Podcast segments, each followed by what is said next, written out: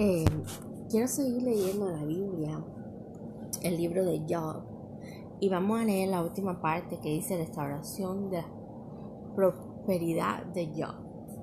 Después de todo lo que Job o Job en español pasa, que le reclama a Dios, que tiene angustia, que condena a Dios, que Dios le explica por qué él ha sido condenado. Y él no, no da su brazo a torcer, ¿no? En cuanto a,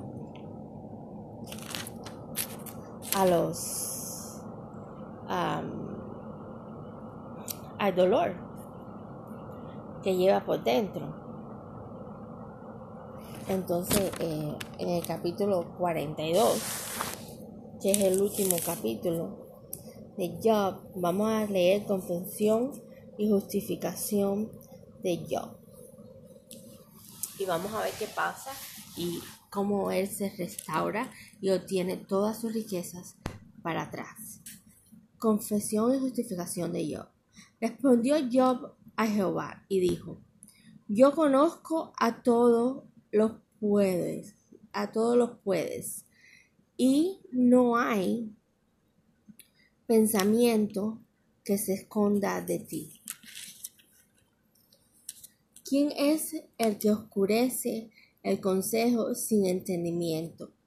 Por tanto, yo hablaba lo que no entendía, cosas demasiado maravillosas para mí, que yo no comprendía.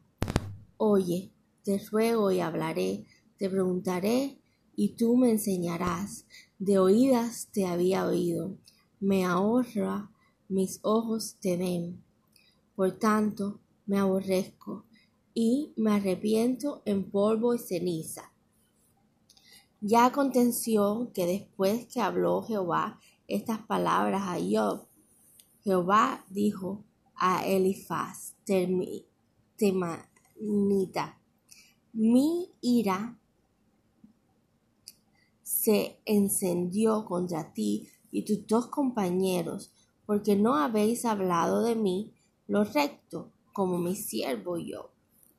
Ahora pues tomaos siete becerros y siete carneros, e id a mi siervo Job, y ofreced holocausto por vosotros.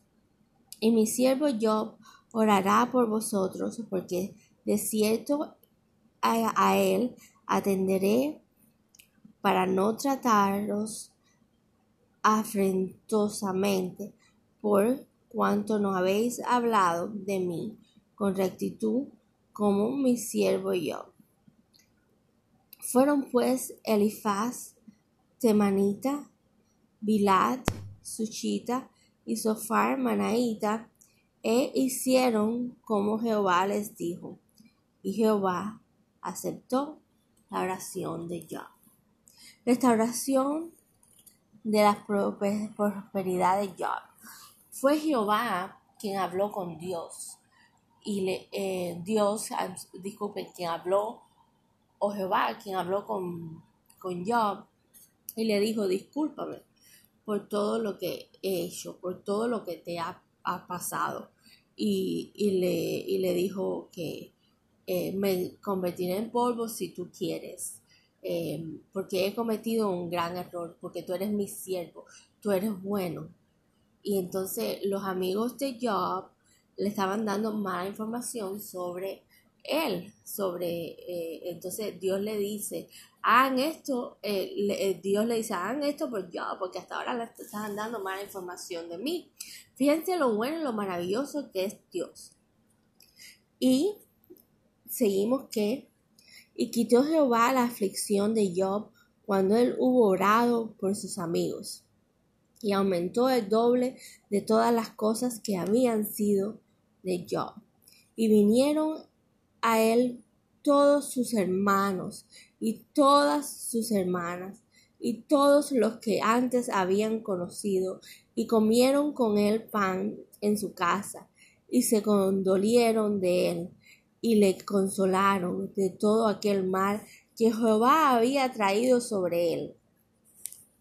Y le, sobre él, y le consolaron de todo aquel mal que Jehová había traído sobre él. Y cada uno de ellos le dio una pieza de dinero y un anillo de oro. Y bendijo Jehová el postrer estado de yo más que el primero, porque tuvo catorce mil ovejas, seis mil camellos, mil yuntas de bueyes y mil asnos. Y tuvo siete hijos y tres hijas, llamó el nombre de la primera Gemima, y de la segunda Cesia, y él de la tercera Keren Hapu. Yo, y no había mujeres tan hermosas como las hijas de Job en toda la tierra, y les dio su padre herencia entre sus hermanos. Después de todo esto vivió ciento cuarenta años y vio a sus hijos y a los hijos de sus hijos hasta la cuarta generación. Y murió Job viejo y lleno de días. Son a pesar de todo lo que le pasó, Dios lo vio a bendecir.